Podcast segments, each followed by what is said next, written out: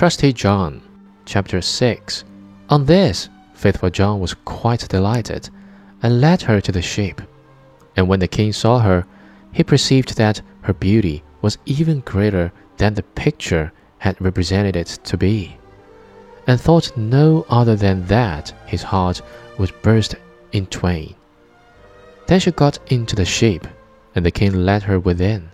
Faithful John, however, remained behind with the pilot, and ordered the ship to be pushed off, saying, Set all sail, till it fly like a bird in air.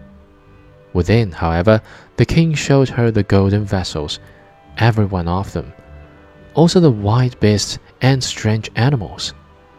Many hours went by whilst she was seeing everything, and in her delight she did not observe that the ship was sailing away.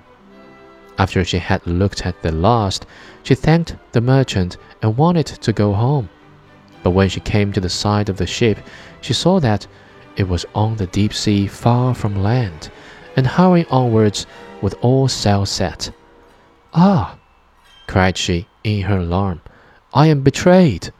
I am carried away and have fallen into the power of a merchant. I will die rather. The king, however, seized her hand and said, I am not a merchant, I am a king, and of no meaner origin than thou art.